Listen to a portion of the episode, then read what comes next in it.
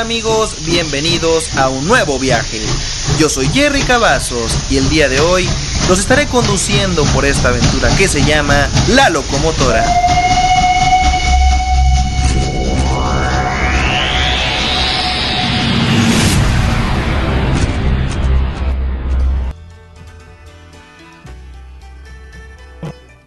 Tal amigos? ¿Cómo están? Bienvenidos a una nueva emisión de La Locomotora, programa número 14.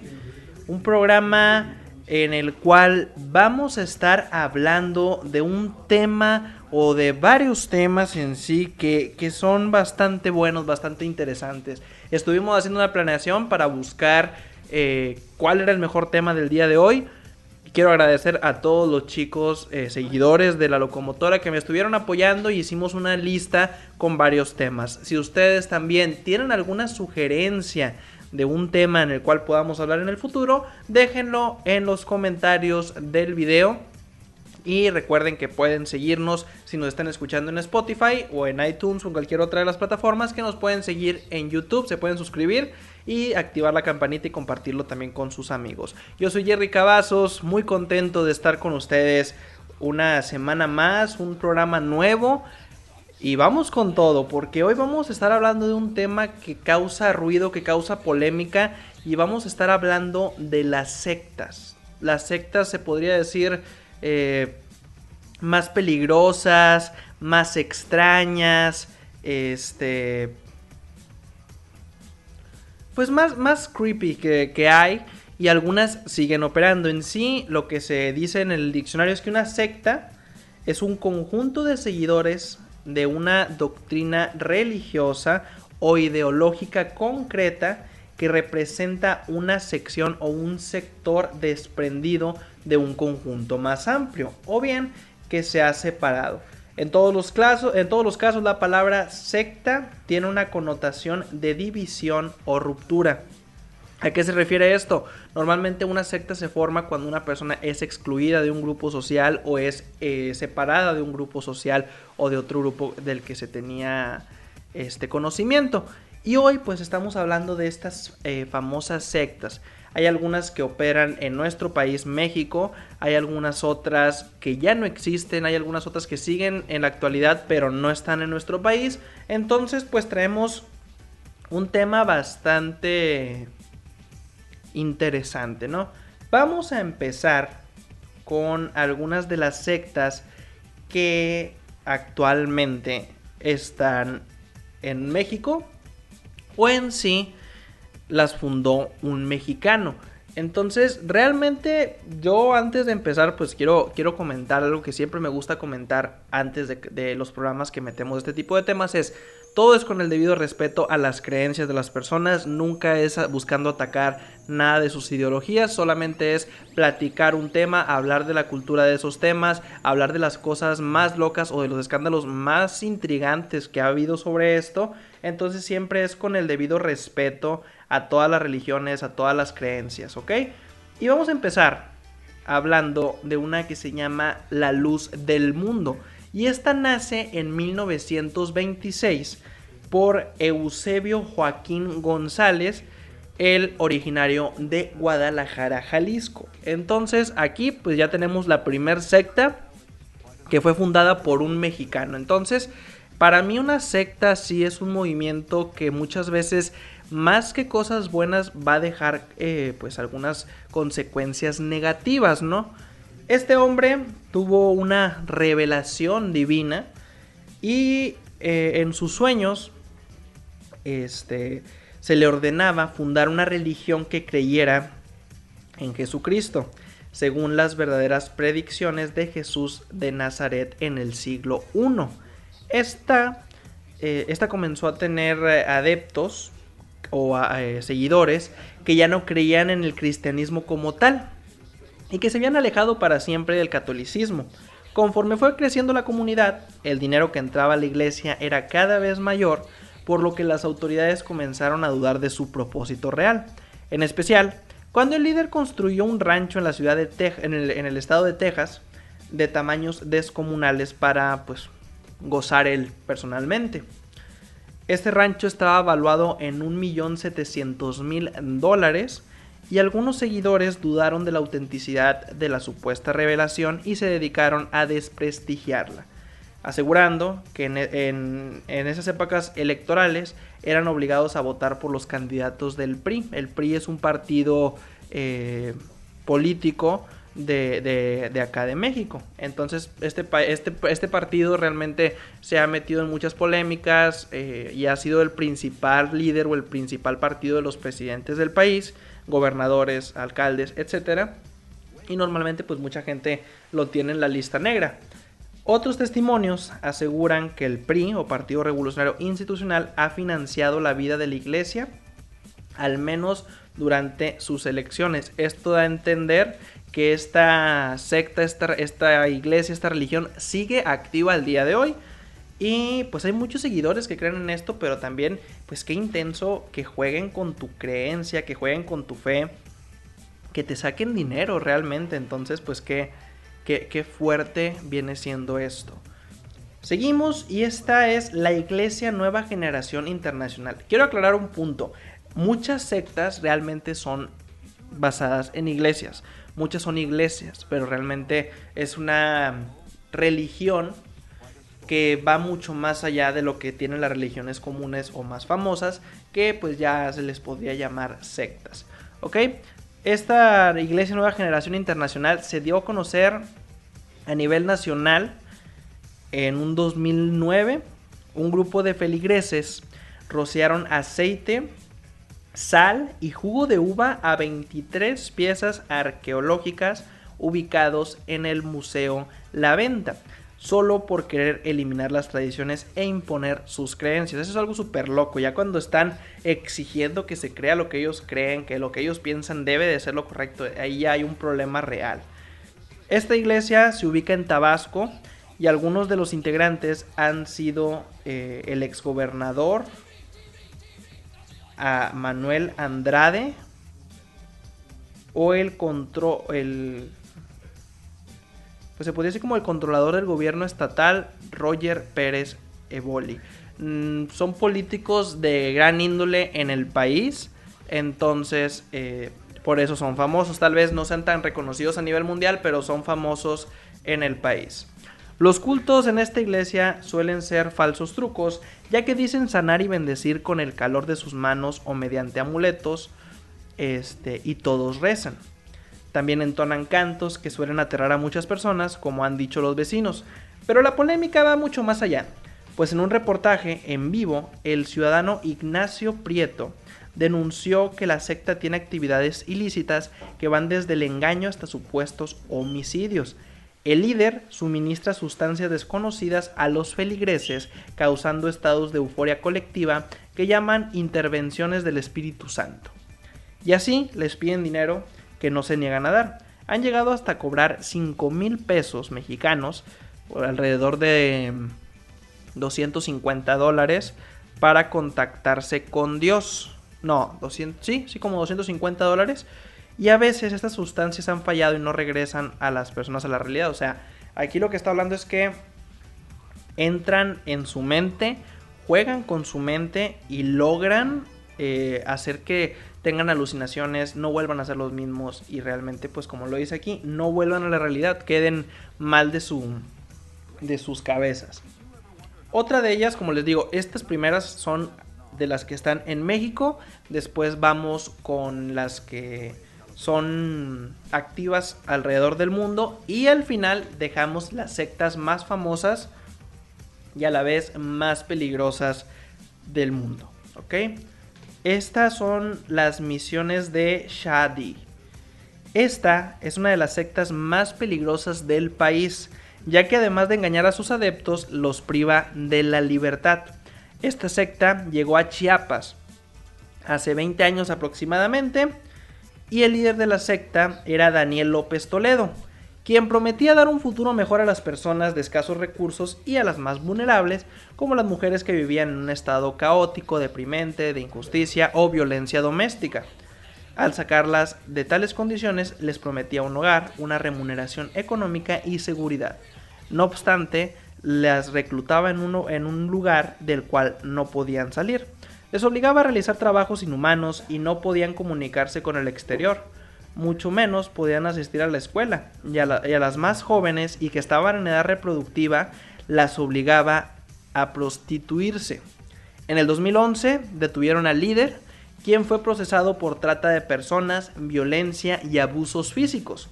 Sin embargo, se empieza a correr el rumor de que hay seguidores del hombre que están replicando el patrón y siguen reclutando personas a las cuales no tienen sometidas de la misma manera, pero les pagan muy poco y siguen siendo esclavas. Aquí lo que nos está diciendo, pues realmente es una iglesia peligrosa, una secta muy peligrosa, una secta que ya está teniendo consecuencias mortales, ya hay actos y delitos ilícitos en esto y ya realmente es lo que termina haciendo pues que estas personas caigan y como bien lo dice el texto que les estoy leyendo que pues hagan tonterías o en sí pues las lleven a prostituirse o a una trata de blancas. Continuamos y esta es la iglesia cristiana restaurada. Este culto tiene que ver directamente con el caso de Casitas del Sur, mismo que estuvo en el ojo público por haber dado en adopción a la, a la secta una niña que era huérfana. Para entonces la secta ya era, la, ya era mal vista y había sido acusada de fraudes, además de otros problemas como extorsión, para entrar a ella. Cada persona debía confesarse en privado con el pastor mientras éste grababa todo, para después usarlo en contra de aquel que no quisiese obedecer las órdenes. Los líderes actuaban basándose en lo que han dicho los feligreses para así tomar las mejores decisiones. Se dice que el creador es un socio de la empresa Cola Loca, un pegamento muy famoso en el país, mismo que era crítico de otras sectas ya que conocía los fraudes y las malas obras de otros cultos. Aun con ello, él lo negó todo hasta que en el 2010 fue capturado por las autoridades y puesto en prisión aunque aún faltan personas en ser detenidas, como los traficantes de personas y algunas otras pertenecientes a las autoridades que permitieron los hechos de esta secta. Como estamos viendo en la mayoría de los casos, si no es que en todos, hay drogas, secuestros, actos ilícitos, robo, eh, les piden dinero, entonces ya son muchas cuestiones que realmente pues ya no están padres y ya es como que, oye, están jugando con... Están jugando con ellos mismos, ¿no? Por último, de las que eh, actualmente eh, operan en México o son originarias de México, existe la eh, secta Nexium. Esta comienza en Albany, New York, en 1998 y pues comienza como un programa de desarrollo personal y profesional.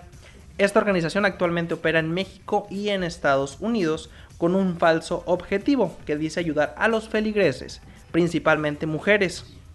Les venden la idea de que el empoderamiento femenino las ayudará a salir adelante, mientras que en realidad las reclutan para ser sometidas pues a uno eh, pues uno de los requisitos es posar desnudas con la finalidad de revisar sus cuerpos que no tengan señales de abuso físico previo. Sin embargo, en el momento en el que ellas planean dejar el culto, son amenazadas con estas imágenes para que no se atrevan a dejar la secta. En este culto se encuentran personas como Emiliano Salinas, hijo del expresidente de México Carlos Salinas, y la mayoría de las mujeres que son reclutadas tienen entre 30 y 40 años. La sede de la secta se encuentra actualmente en Nueva York y México tiene una sucursal, por así llamarlo, la cual suele ser la más concurrida realmente lo que nos damos cuenta es que no solamente pare de sufrir el famoso programa de tele, pues nos hace engaños. Lo cierto es que son mucho más evidentes de lo que creemos y la mayoría de las personas terminan decepcionadas luego de haber dado una gran cantidad de dinero la cual creen que es para Dios o para el líder supremo. Por ello, antes de entrar a una secta hay que investigar un poco acerca de ella, lo que la rodea y la forma en que se desenvuelve, ya que no solo hay fraudes monetarios, también hay trata de blancas, torturas e implicaciones diversas. Es lo que les estoy diciendo, realmente pues pertenecer a una secta nunca termina en algo bueno, nunca termina en algo bonito. Vamos ahora con algunas sectas que están operando hoy en día y a la vez pues vamos a, entrar con algunas de las más perturbadoras del mundo. Como se podrán dar cuenta, como se podrán dar cuenta, son anécdotas o son sectas más bien que muchas buscan crear una religión, que en sí es el concepto real de secta, pero la, cuestión aquí es esta.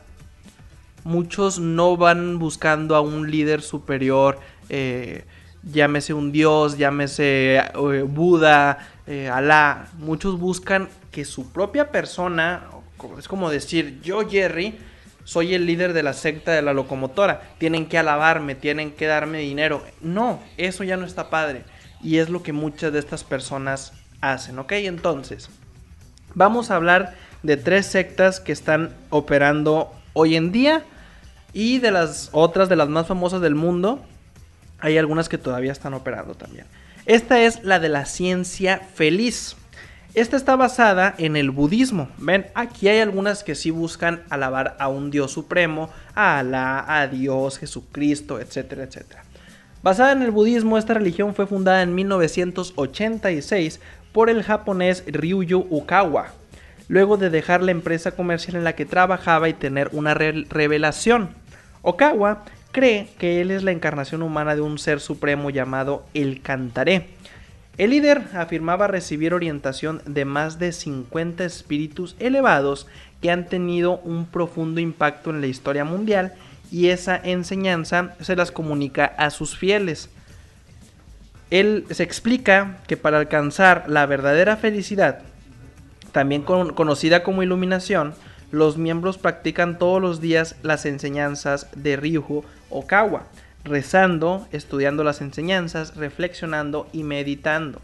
La web, que es la página oficial de la religión, subraya que el pilar de esta vida religiosa es de citar el Dharma de la mente eh, correcta cada mañana y cada tarde.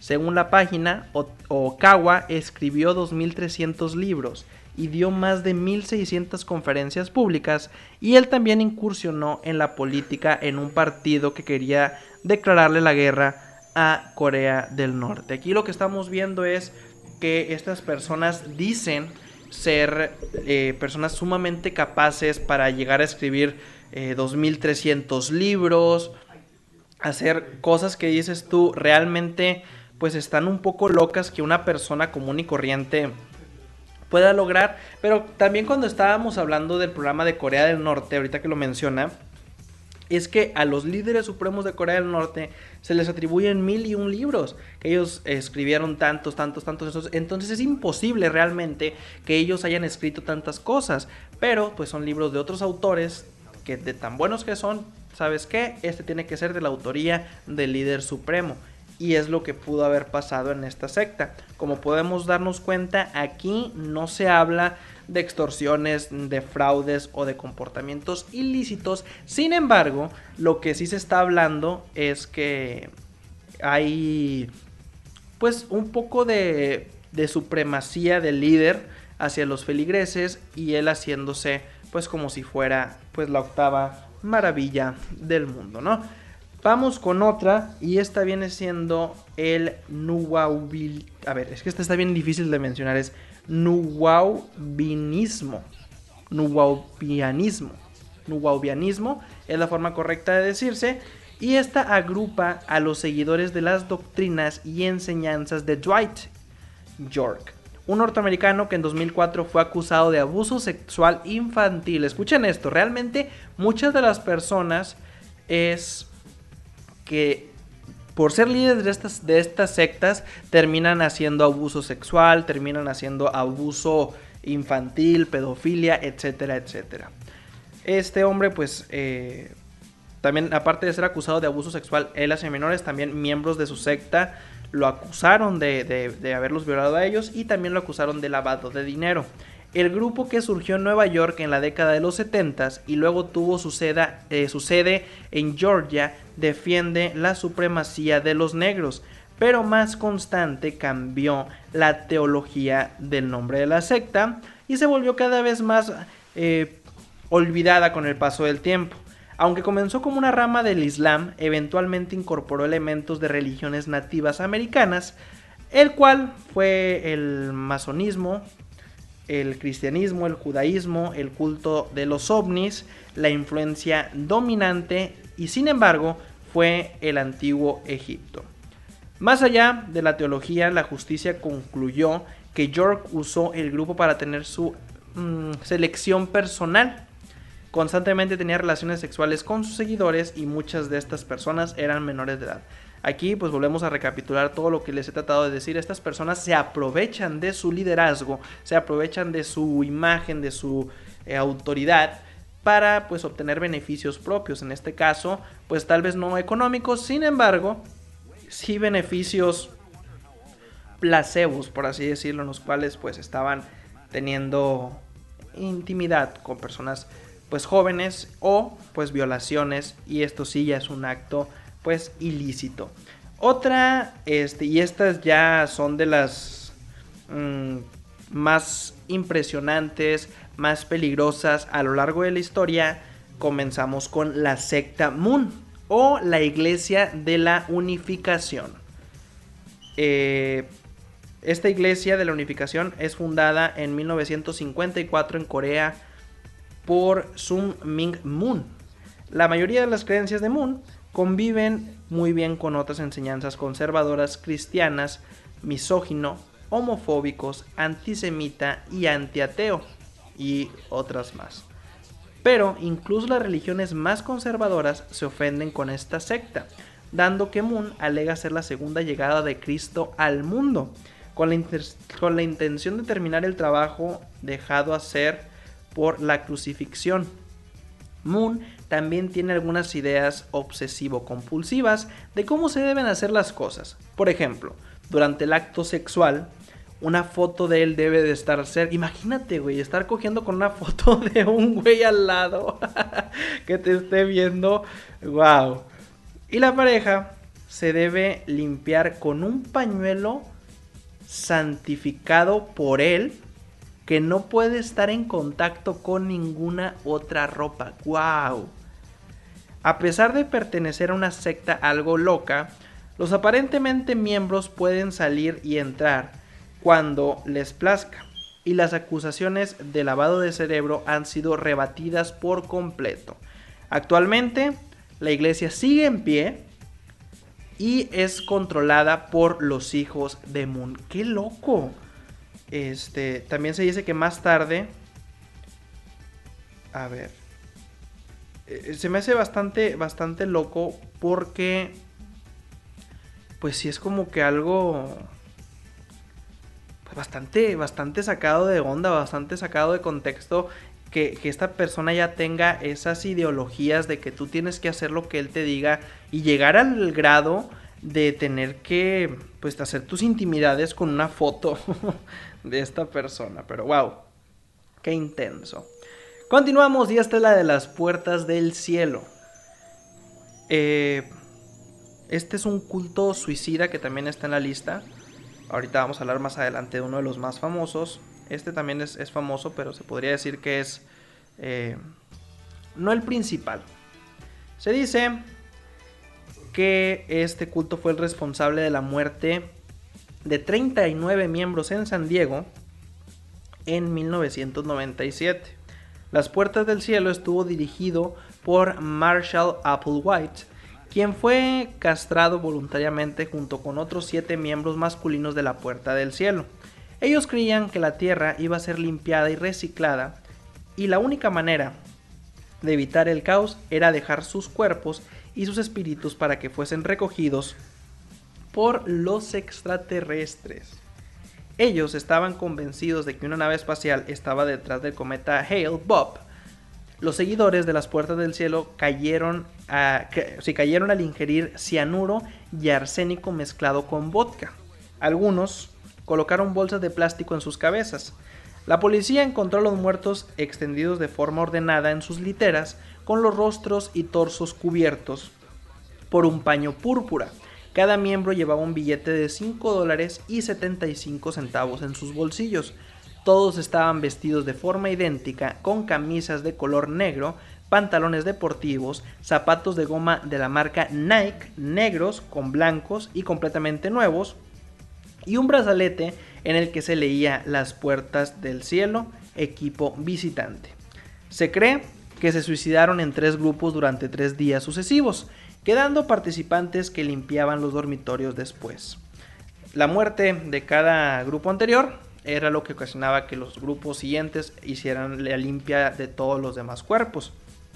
Sin embargo, hubo un sobreviviente, Rio D'Angelo, al cual Applewhite le ordenó abandonar el grupo para que mantuviese vivo el culto de las puertas del cielo. Esto sí está pues muy loco que tú por el mismo por la misma forma, por la misma ideología de seguir a una persona llegues a quitarte la vida, eso es de las cosas más extremas. Y aquí en, la lista que tenemos son varios casos, son varias sectas que realmente vienen eh, afectando a los humanos a tal grado de llegar al suicidio. Otra secta es la de Aum Shinrikyo. Eh, Shinrikyo. Esta todavía está actualmente funcionando y se dice que la infame secta japonesa Aum Shinrikyo que significa verdad suprema, fue fundada por Shoko Asahara en 1984. Esta comenzó como una, inofensiva, eh, como una inofensiva clase de yoga y de meditación que atrajo el patrocinio de estudiantes de diversas universidades de élite que pagaron los altos precios de los seminarios de Asahara. Su mezcla de budismo, cristianismo, teoría de la conspiración y asimilación de la cultura pop logró calar en los desilusionados intelectuales de Japón. Los rituales que iniciaron fueron llevados en secreto, pero parecía implicar control mental y pruebas físicas extremas. En octubre de 1989, los miembros de la secta asesinaron a un abogado que estaba en contra del culto, así como a su esposa y su hijo pequeño. El 27 de, julio, de junio de 1994, dicho culto liberó gas nervioso sarín en la ciudad de Matsumoto, Nekano, en donde ocho personas murieron, pero la policía no pudo seguir el rastro del culto. El 20 de marzo del 95 liberaron nuevamente gasarín en un ataque coordinado en cinco trenes del metro de Tokio, matando a 12 pasajeros y afectando a más de mil personas. La redada policial en la sede de Asahara, en el monte Fuji, reveló armas químicas y productos químicos necesarios para producir gas sarín en cantidades suficientes para matar a 4 millones de personas. Adicionalmente, encontró laboratorios de metanfetamina, millones de dólares en efectivo y oro.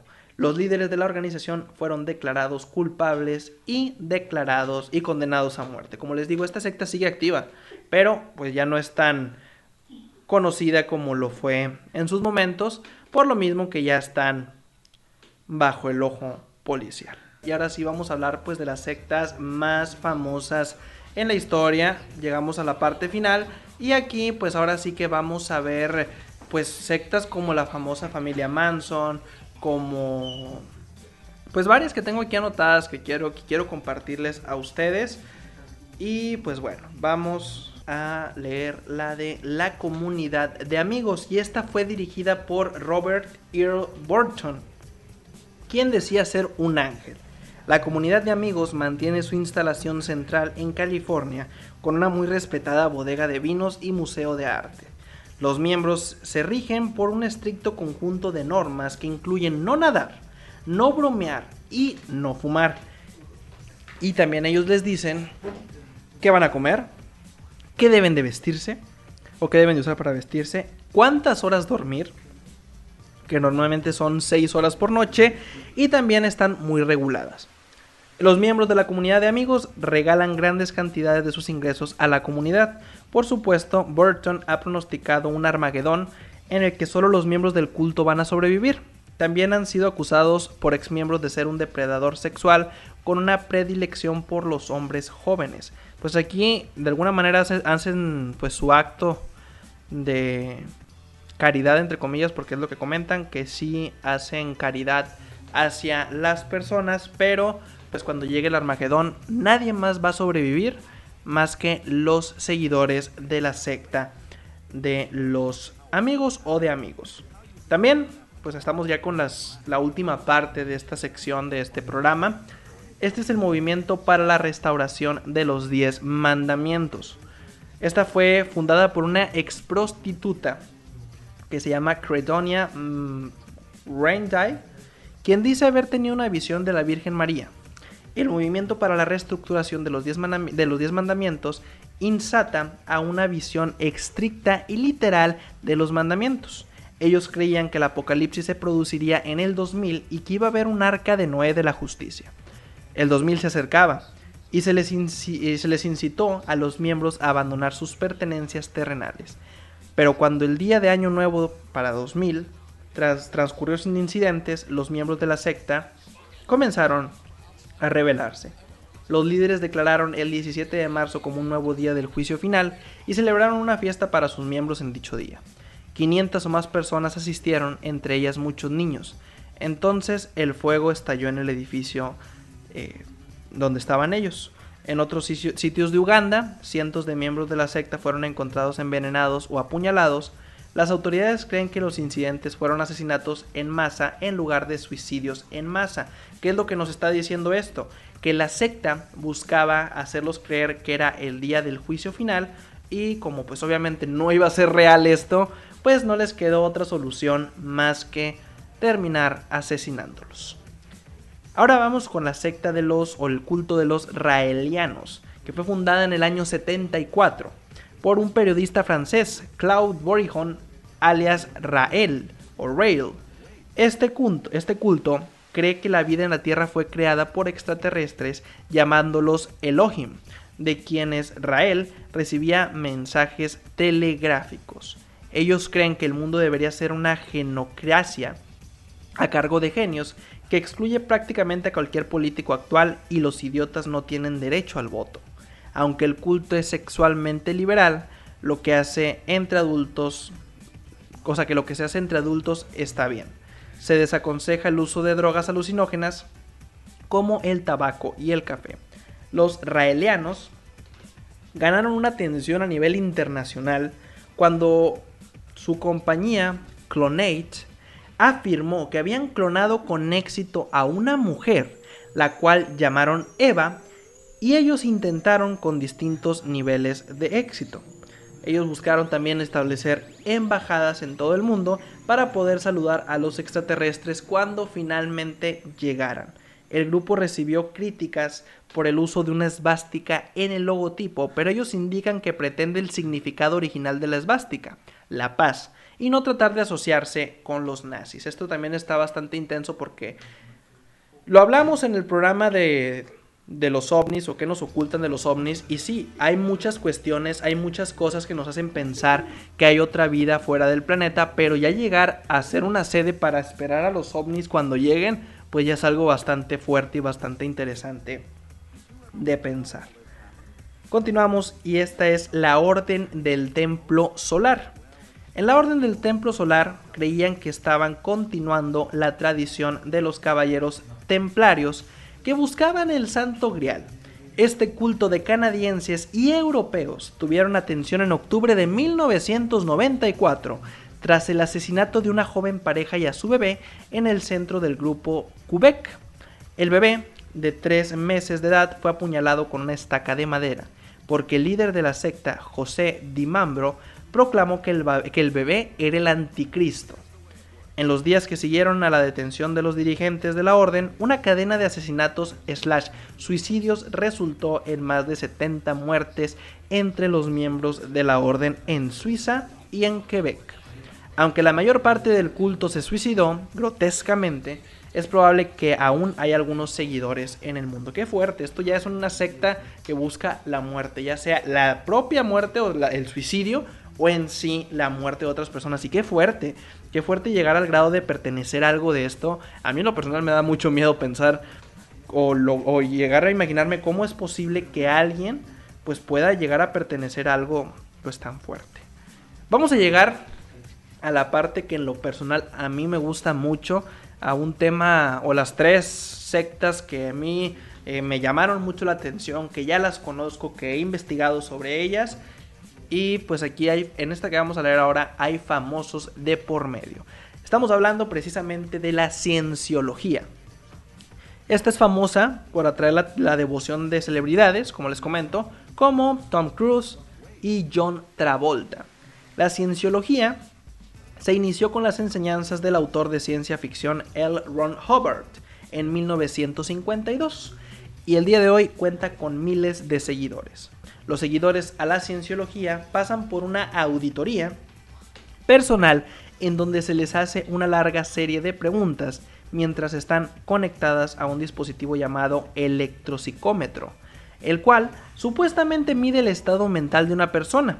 La cienciología eh, exige, grandes donaciones de sus miembros antes de que puedan progresar espiritualmente.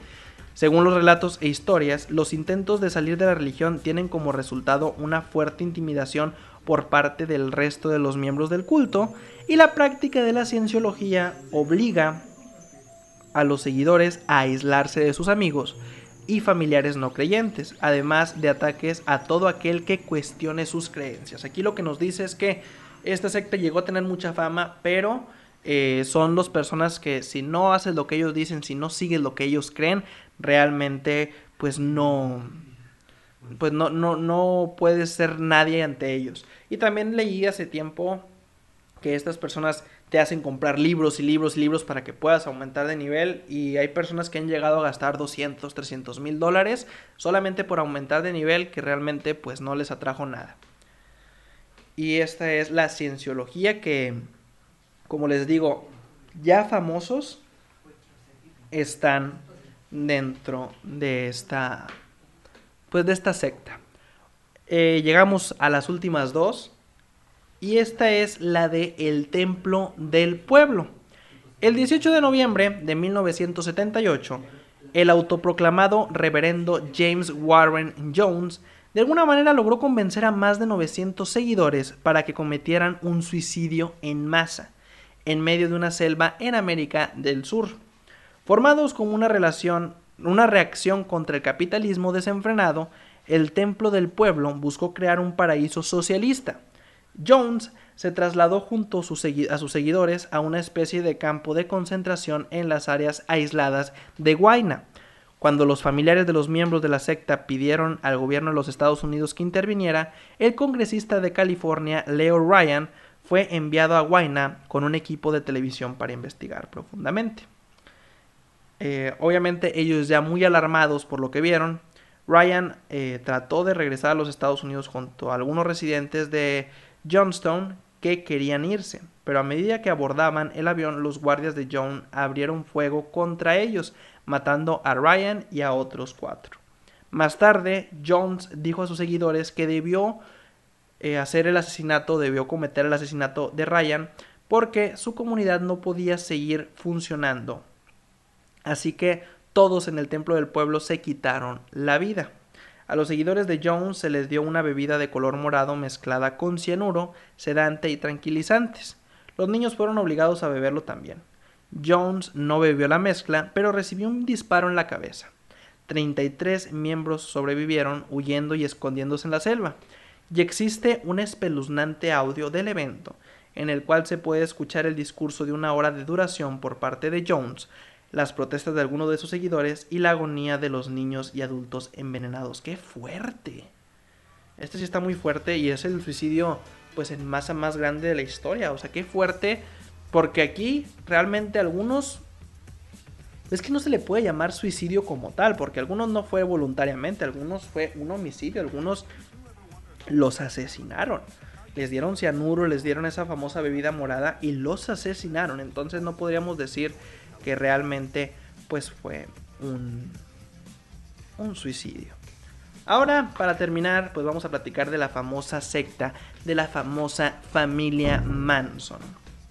Uno de los cultos más infames de la historia de los Estados Unidos es la familia, un grupo de jóvenes que siguieron al psicópata Charles Manson a finales de los 60. Manson y sus seguidores asesinaron a varias personas escribiendo letras de las canciones de los Beatles con la sangre de sus víctimas en las paredes. Imagínate qué loco. I wanna hold your hand en la pared con sangre después de asesinar a alguien. que fuerte. Revolution 9. En la, psique americana, la familia Manson representa el lado oscuro del movimiento contracultural de la época. Los seguidores de Manson fueron en su mayoría mujeres jóvenes que de alguna manera fueron convencidas para actuar como sus sirvientas y prostitutas. Manson creía que una guerra de razas se estaba gestando, en donde los negros iban a masacrar a los blancos, y que él y su familia iban a convertirse en los líderes de los negros una vez que el polvo se asentara. Él cree que los Beatles tenían conocimiento de esta rebelión racial y les hablaron directamente a él y le hablaron a él directamente en el White Album para conseguir comenzar la guerra. La familia realizó una masacre sangrienta como, conocida como los asesinatos Tate La Bianca, en donde pues eh, asesinaron a la esposa Shannon Tate, la esposa de Polanski. Manson y bueno, y también a muchísimas celebridades en Hollywood. Manson, pues de hecho falleció ya, eh, no mal recuerdo, hace un par de años. Eh, pero estuvo pasando una cadena perpetua por conspiración y hay miembros de la familia que al día de hoy siguen siendo devotos a él. Llegamos al final. Gracias por habernos acompañado en una nueva emisión de La Locomotora en el programa número 3, el número 14 La Locomotora. Yo soy Jerry Cavazos. Pueden seguirnos en Instagram. Estamos como la.locomotora.podcast. En Facebook, La Locomotora. En YouTube, La Locomotora Podcast. Igual en Spotify, iTunes y Google Podcast nos pueden encontrar de esa manera. Gracias por todo su apoyo. Por favor, inviten a sus amigos a suscribirse, compartan, activen la campanita porque eso nos va a ayudar bastante. También les dejo aquí, si nos están viendo en, YouTube, en la cajita donde están los comentarios, en la cajita de la descripción más bien, las redes sociales. Ok, gracias por habernos acompañado en una nueva emisión de La Locomotora. Yo soy Jerry Cavazos. Hasta la próxima.